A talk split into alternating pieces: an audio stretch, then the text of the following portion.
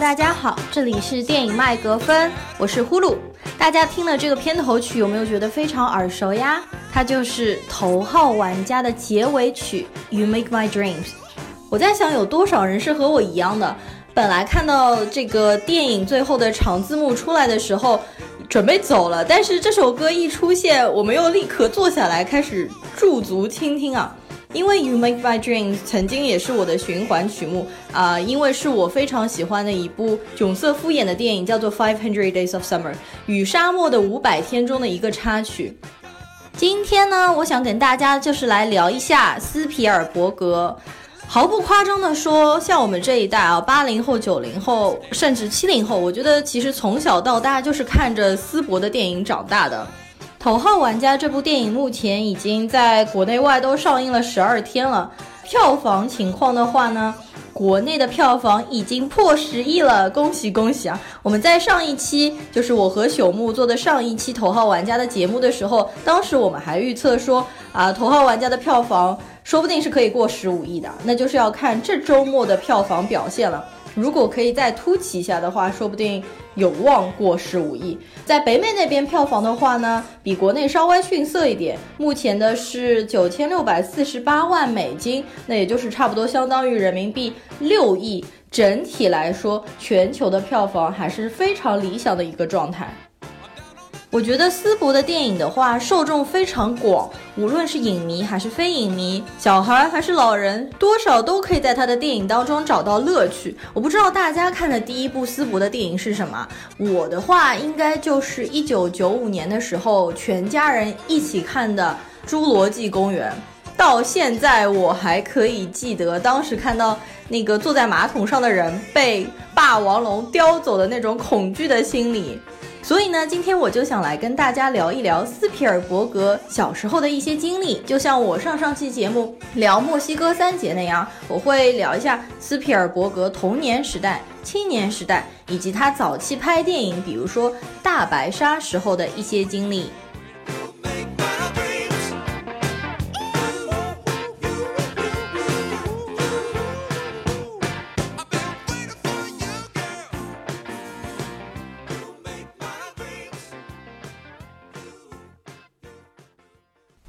斯皮尔伯格的导演呢，全名叫做 Steven Spielberg。我们有些人会把他称为叫老斯，然后有一些人会称为老皮，然后有些人会叫他斯伯，因为他的确年纪啊已经是古稀之年的老人了。有一些文件上面写他出生于一九四六年十二月十八日，但是有一些故事就会说到，其实斯皮尔伯格年龄实际上是虚报的。他可能比他这个驾照上面显示的1946年，其实要再大两到三岁。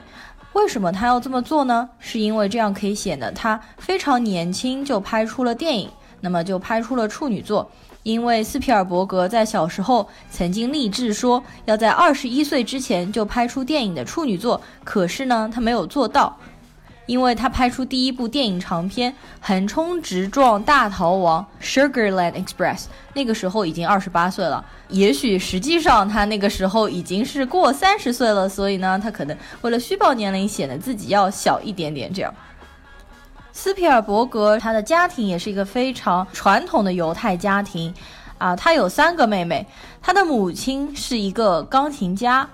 后来结婚之后就做家庭主妇了。然后斯皮尔伯格的父亲呢叫做 Arnold，他曾经在五百强的几家公司，其中还包括 IBM 公司，其中做过电子器件方面的工作。但是他的父亲总是忙于工作，对家里的事情几乎是不闻不问，对妻子、儿子还有三个女儿的事情都极少有关照。所以说，斯皮尔伯格小的时候对他的父亲一直都是很不满的。据斯皮尔伯格后面的一些采访记录当中，他还表示说，在他小的时候，曾经有一次，他的父亲把一个晶体导管给他看，然后就跟斯皮尔伯格说：“儿子啊，这就是未来。”但是斯皮尔伯格非常不满意父亲把那个晶体导管抢了过来，还吞到了肚子里面。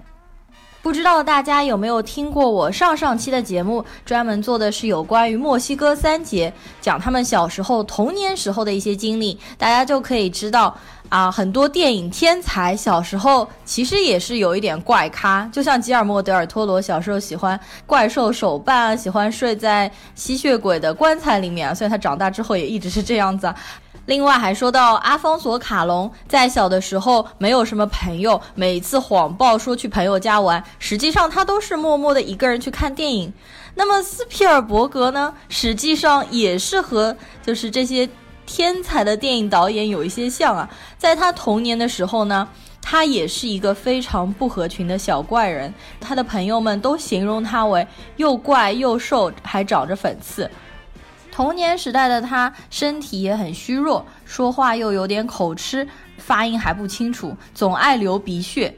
因为他们家是犹太人嘛，然后我们经常对犹太人有一个刻板印象，就是说他们有。大鼻子有一个 family nose，就比如说我非常喜欢的一个英国男演员叫 Tim Ross，他的鼻子就非常大，然后他经常也自嘲，也被别人嘲讽说他有个犹太人的鼻子，但实际上 Tim Ross 他不是犹太人。好，我们再回来说斯皮尔伯格，他说小的时候呢，他有很多恐惧症，他又怕黑，又怕电梯，又怕过山车，又怕坐飞机，所以说呢。他自己认为，他其实就像是什么《E.T. 外星人》那部电影当中的被留在地球的那个小小的外星人，非常胆小，而且非常孤独。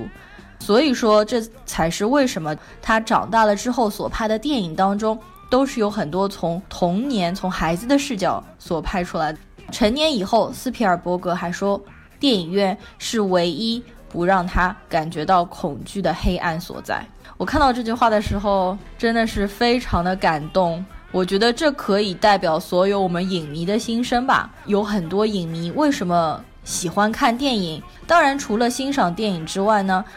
实际上也是逃避现实的一个方法，是不是？而且每次在电影院独自一个人在黑暗当中的时候，我觉得那才是唯一可以使我真正亲近、隔离世界的一个所在。Speak for myself。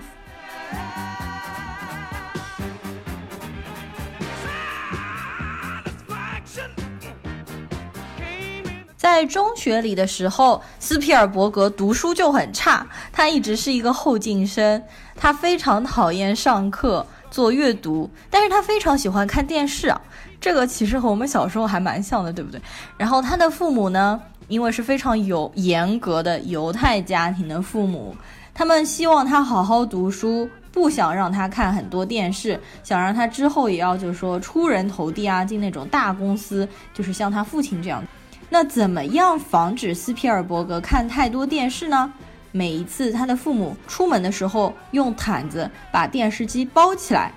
还巧妙地放几根头发作为标记。那么回来了之后，父母就会检查斯皮尔伯格有没有动过电视机。那么这样的话呢，放了头发不是很容易看出来了吗？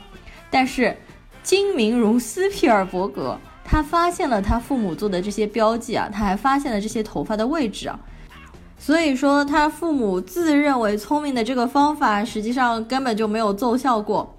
其实看到这一段的时候，我又忍不住笑出声来了。因为像我们这一代八零后、九零后的一代，小时候肯定也是以电视机然后伴我们度过了寒假、暑假。父母也是不让我们看电视的。像我的话，就是每一次在看完电视之后，我还会调到打开电视的那个频道。还用电风扇把很厚的那个电视机的机箱给吹凉，这样的话防止我爸妈回来发现我看过电视。斯皮尔伯格小时候就这样和他的父母斗智斗勇，那他也是第一批从电视一代成长为导演的人。当然啦，比起看电视的话，他还是更喜欢看电影。在他六岁的时候，斯皮尔伯格看了他人生中的第一部电影。叫做《The Greatest Show on Earth》这部电影，如果现在中文翻过来的话，应该可以叫《地表最强秀》啊。不过另外一个比较文雅的名字翻译成《戏剧之王》。这部电影当中有很多元素，后来就经常出现在斯皮尔伯格之后的电影作品当中。在他六岁的那一年，还有一件事情对斯皮尔伯格来说非常重要。他在采访当中有说到。有一天半夜，他的父亲突然之间把他摇醒，并催促只是穿着睡衣的斯皮尔伯格到他们家的汽车里面去。斯皮尔伯格不知道发生了什么事情，就感觉到非常的害怕，因为那天晚上只有他的父亲和他两个人，妹妹和妈妈都没有去。他的父亲带了一瓶咖啡和几条毯子，开车开了半个多小时，然后呢把车停到了路边。没想到在这深更半夜的这个路边，居然有几百个人都躺在地上望着天空。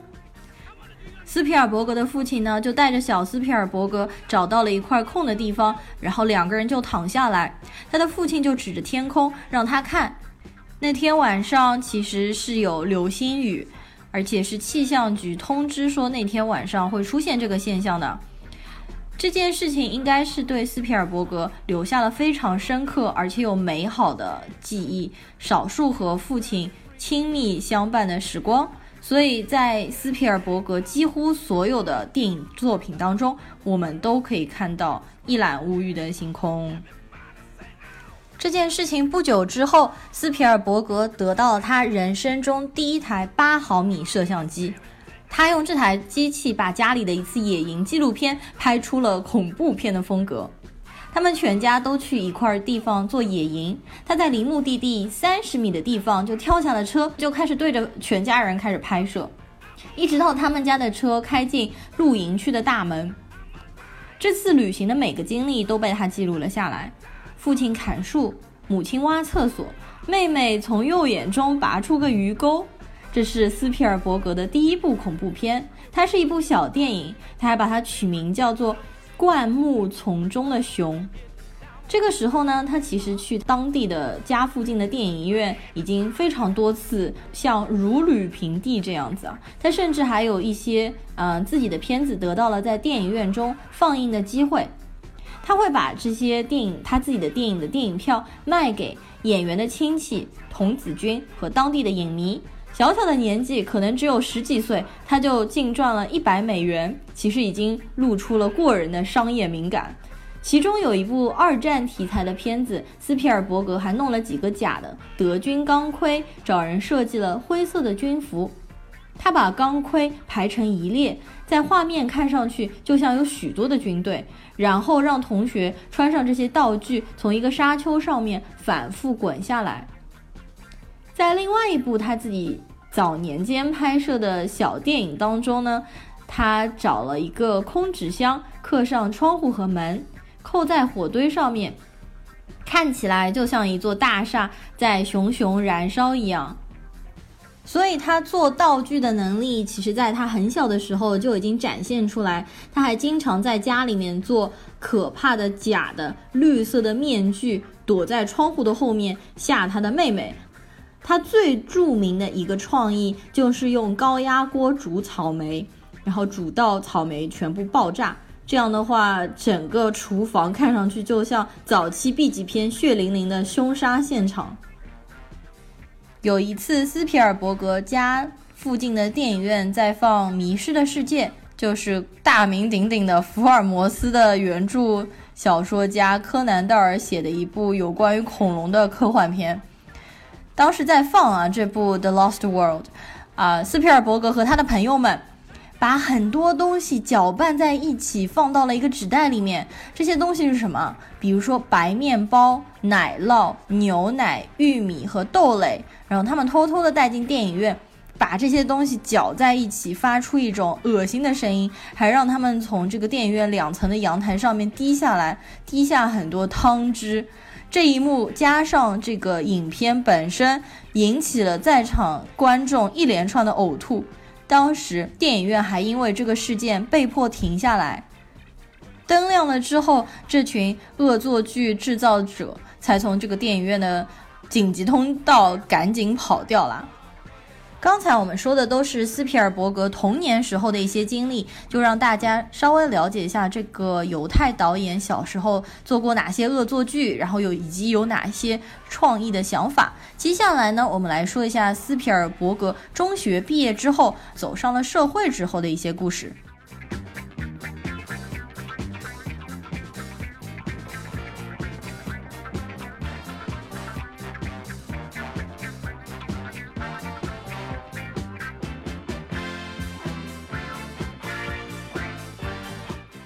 学毕业了之后，斯皮尔伯格的父母离异了，所以呢，他就跑去跟他叔叔住在一起啊。那他叔叔是住在哪里呢？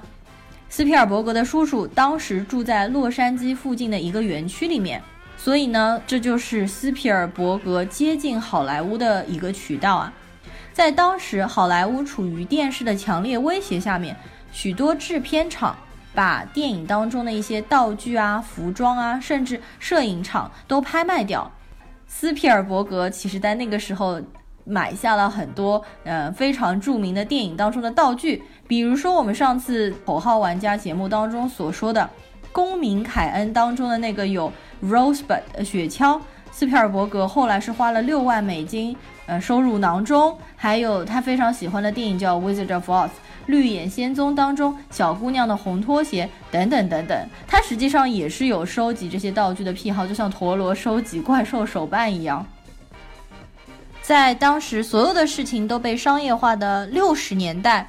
环球公司开设了一条叫做灰卡的汽车路线。只要你坐这条路线进环球公司，你就可以去他们的食堂和演员们一起吃午饭。环球还提高了饭菜的售价，所以说环球公司从当中这个亏损的状态转为盈利了百分之二十。斯皮尔伯格当时就是利用了这个机会。乘坐了灰卡的这个汽车线路，到了环球公司。他当时带着他自己的一部八毫米的影片，说服了其中的一个职员安排一次放映。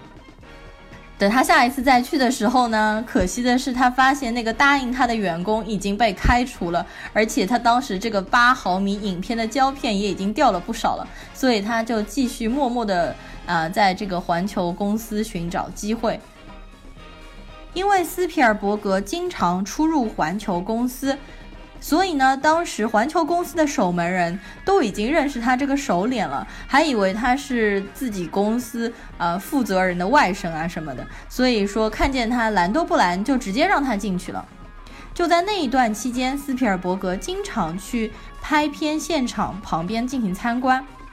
当然了，他也被好多大牌的导演赶出片场。其中就被希区柯克呃赶出过片场啊。当时希区柯克正好在拍《冲破铁幕》，但是也有一些导演对他比较和气啊。有一些电视导演，有一个电视导演呢就问他在这边干什么？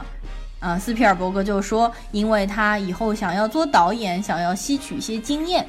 那那位电视导演就说，好，那就这样。每天等我开工之后，你就来告诉我我什么地方做错了。没想到那个电视导演真的来真的，每一次拍完了之后，他都去问斯皮尔伯格：“你看看我有什么地方做错了吗？”斯皮尔伯格当时非常窘迫，不过他从此因为有这个经历之后，他也明白了，所谓导演就是在一个片场可以回答所有问题的人，一个无所不知的人。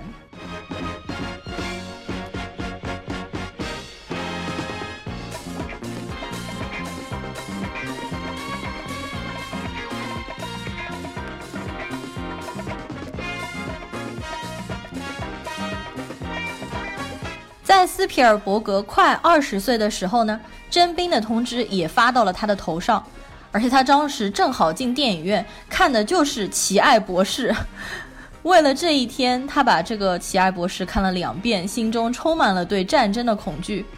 他觉得上学是唯一躲避兵役的方法，所以斯皮尔伯格就进了长滩的一所学院。那所学校里面没有电影课，每周的课程两天就可以打发完。那么，其余的时间，斯皮尔伯格都花在了环球的片场里面，看各种各样的电影导演和电视导演在那边拍片子。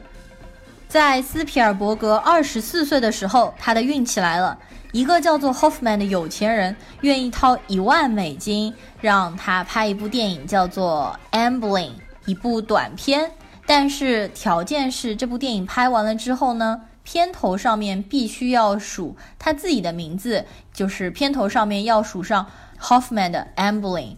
斯皮尔伯格听到这个消息，非常的高兴，他弄了一台三十五毫米的机器。这部电影一共长度只有二十六分钟，讲的是一对情侣从搭车相遇去旅行的故事，用的全部都是业余的演员。但是呢，他当时的镜头语言其实已经达到了比较纯熟的地步。这部电影对他的影响非常的大，所以他后来就把自己的电影公司命名为 Amblin，A M B L I N。后来呢，这个短片也被一些环球电视网的头头看到了，他就对斯皮尔伯格说：“你应该做导演。”斯皮尔伯格说：“我也是这么认为的。”于是呢，当时那个电视网的头头就给斯皮尔伯格签了一份七年的合约。刚开始的时候，斯皮尔伯格没有签，因为他当时在长滩，我们前面所说的那个大学还没有毕业，他觉得自己不能确定是不是真的要签下这份合约。但是那个头头就问了他：“你的梦想到底是想要大学毕业，还是想要当个导演？”所以一个星期之后，斯皮尔伯格就签下了这份合同。在这份合同的限制下面，斯皮尔伯格把每一分钟都卖给了环球公司，这在商业上面被叫做“死亡条约”，只有疯子或者有疯狂野心的人才会签它。而斯皮尔伯格正好两者都是。从那个时候开始，斯皮尔伯格真正开始了他的导演历程。在一九七一年的时候，他拍摄了一部电视电影，叫做《Duel》，大家还是可以搜得到这部片子的中文名字，翻译为《决斗》，或者也叫做《飞车杀机》。这个实际上才是斯皮尔伯格真正意义上的长篇处女作。这部电影当时拍的像呃拍的像飞一样，因为环球需要他在十一天之内就杀青。斯皮尔伯格后面在采访当中回忆到，为了保住饭碗，大家都在玩命赶拍。你所要做的事情就是祈祷摄影机不要出现故障。就和很多走上商业片的啊好莱坞的年轻导演一样，斯皮尔伯格的这部电影实际上也是受到了。B 级片的影响，整部片子的气质就非常有那种 Cut 片，就是邪典片的那种风格，而且整部片子当中都没有出现主角卡车司机的脸，对话也非常少，但是它会让你慢慢陷入到一种恐怖的感觉里面去。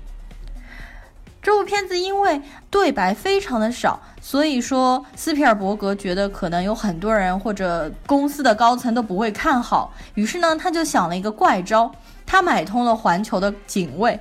让那个警卫把这部片子的分镜脚本从大厅一路贴到了这个老板的办公室，然后让老板一路走过去，看着看着看着就感兴趣了。不知道这个事情是真的假的，但是感觉好像是斯皮尔伯格可以做出来的。说完了斯皮尔伯格二十岁刚刚出头这个拍电影处女作的过程，接下来呢，我们就要说一说他接拍《大白鲨》这部电影的一个过程。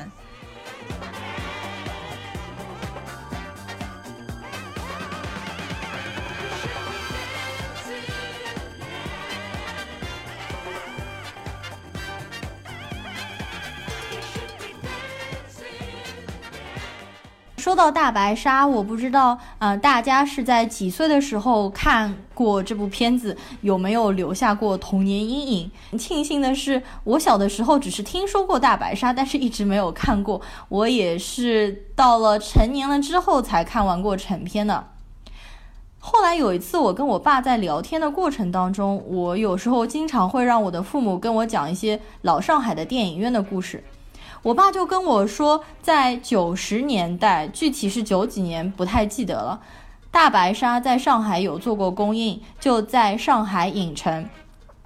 大家知道上海影城应该算是上海最大的一个有千人大厅，也就是说和美琪大戏院差不多大的一个电影院啊，基本上是在上海电影节的时候会被重头排的一个电影院。我爸他们公司当时经常会组织活动，大家去这个上海影城的千人大厅，也就是现在的一号厅，啊，开大会。开完了大会之后呢，就会全场的职工。全部留下来看电影。我爸说，当时印象非常深刻的就是在这个千人大厅公映了《大白鲨》，而且说看得非常的恐怖。啊，那么可以想一想，当时就可以公映大白鲨了。想一想，我们现在是退后了多多少少？好的，我又扯出去了。我们先说回斯皮尔伯格，在一九七三年的时候呢，环球公司的一个头头花了十七万五千美金买下了大白鲨的改编权。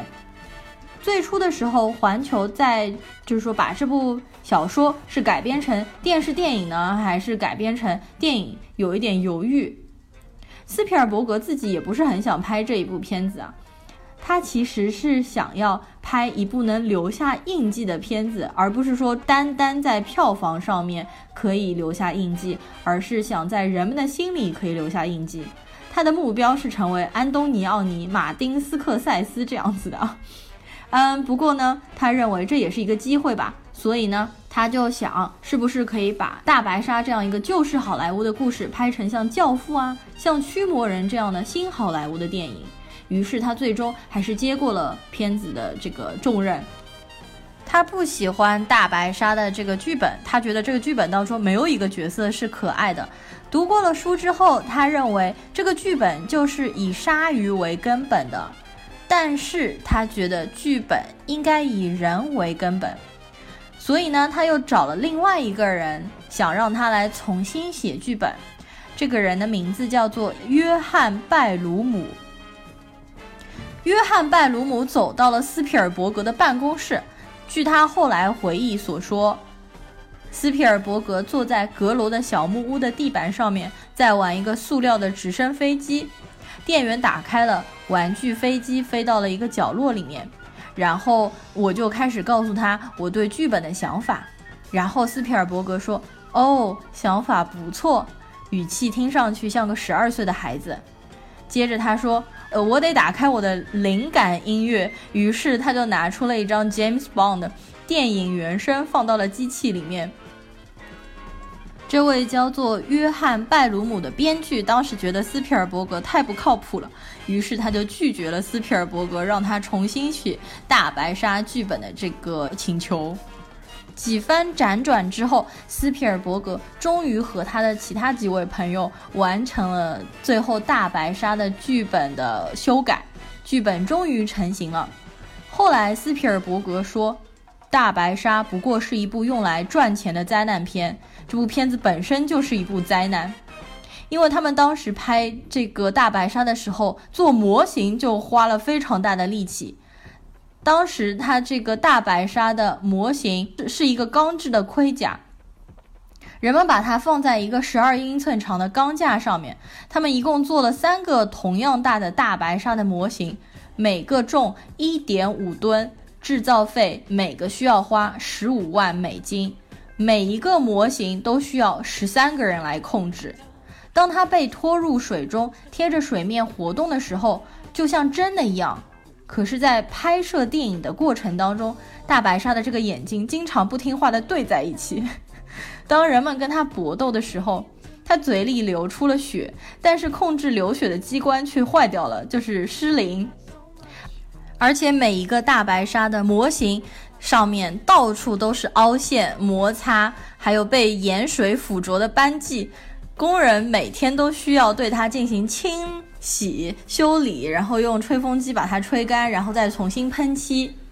加上船上面的水箱漏水、发动机着火、工具设备丢失，出现了很多很多麻烦的事情。而且在拍摄的过程当中，还来了一场暴风雨，让这个拍摄工作停了好几天。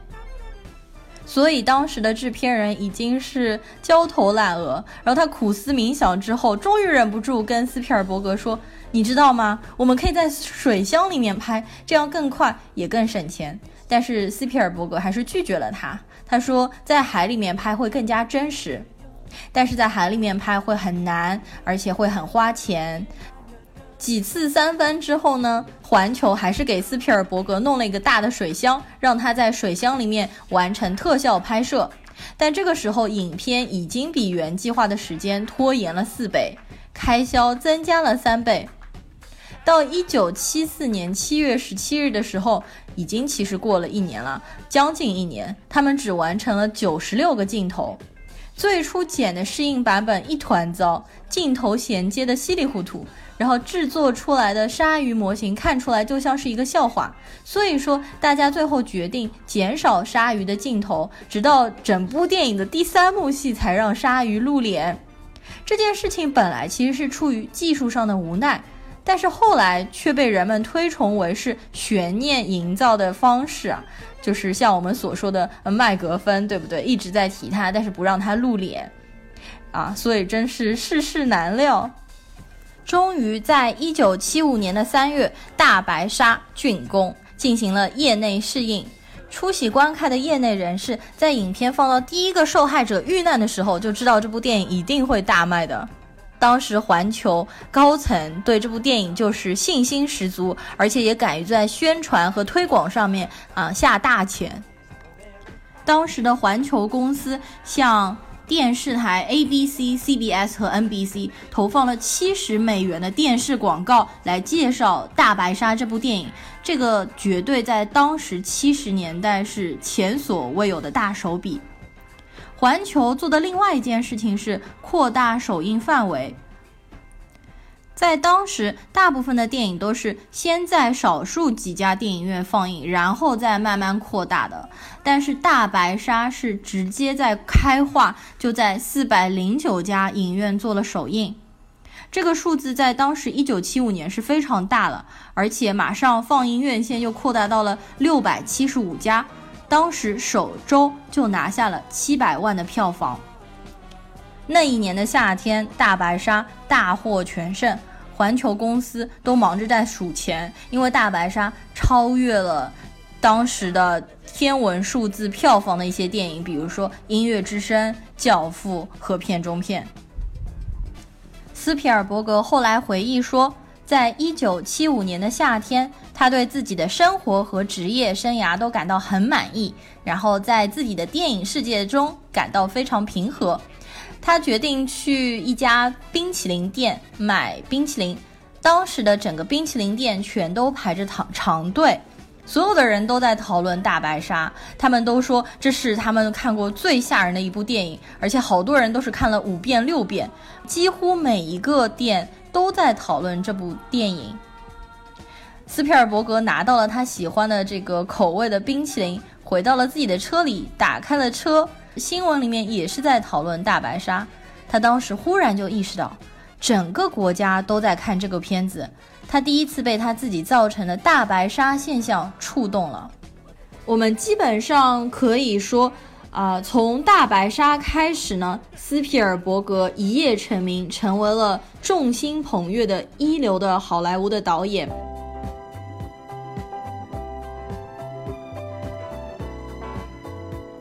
他之后的电影作品应该都是脍炙人口，然后有很多都是获过奥斯卡提名，比如说最近几年的《华盛顿邮报》《间谍之桥》《林肯》。战马，还有比较早之前的紫色和 E.T. 外星人。当然了，他也得过两次奥斯卡的小金人，一次是因为《拯救大兵瑞恩》，他拿到了最佳导演；还有一次是因为《辛德勒的名单》，然后拿到了最佳导演以及最佳影片。而且他又在古稀之年拍出了如此叫好又叫座、充满活力和热情的《头号玩家》。让我们一众宅男宅女 都拜倒在他的这个脚下，嗯，所以说斯皮尔伯格真的是一个可以说是非常儿童化的成人，或者说是一个非常成人化的儿童。基本上现在好莱坞的商业电影的基调，其实都是斯皮尔伯格年轻的时候所定下的。好了，那么老斯的话题，我们今天就聊到这边啦。这个月我还有一部比较感兴趣的电影，就是四月二十号在国内上映的 Wings Anderson 的《犬之岛》。我最近正好买了 VR 眼镜，我就用 VR 眼镜看了一下《犬之岛》的一个 VR 的短片，讲的是各种各样类型的狗在一个废墟还是车库里面，然后跟我们一段一段的自白。我本身就。比较偏爱 Wins Anderson，我把他的所有电影全部都看过一遍，而且我又是养猫的，所以我对这种猫狗类的电影本身就有一种自然的喜爱，并且这部电影因为口碑一直都不错，所以我一定会赶在第一时间嗯，就和朽木一起去把这部电影看完，之后也会跟大家来聊一下《犬之岛》的。最近我本人的话，电影看的偏少一点，最近只是把。公民凯恩重新看了一遍，我因为第一次看的时候是好多年以前，当时年纪还太小，我记得我是根本看的云里雾里的。但是我这一次看完，真的发现了有很多在放在当年非常先锋的拍摄手法。这段时间我比较放松自我。调节情绪，然后所以看日剧看的比较多一些。我不知道这边有没有看日剧的小伙伴们，因为其实 Sally 也会不定期的给我们更新一些啊春季日剧以及冬季日剧的一些新番。我其实最近刚刚把《Unnatural》看完，也就是《Unnatural Death Investigation Laboratory》那部，然后最近又翻了一些。老的日剧出来看，二零一二年和二零一三年的《Legal High》，我不知道大家有没有看过。然后最近有一点点中毒，还是非常喜欢芥雅人和新垣结衣的。那我们这一期的节目就说到这边喽，谢谢大家收听，ありがとうございました。じゃあまたね，拜拜。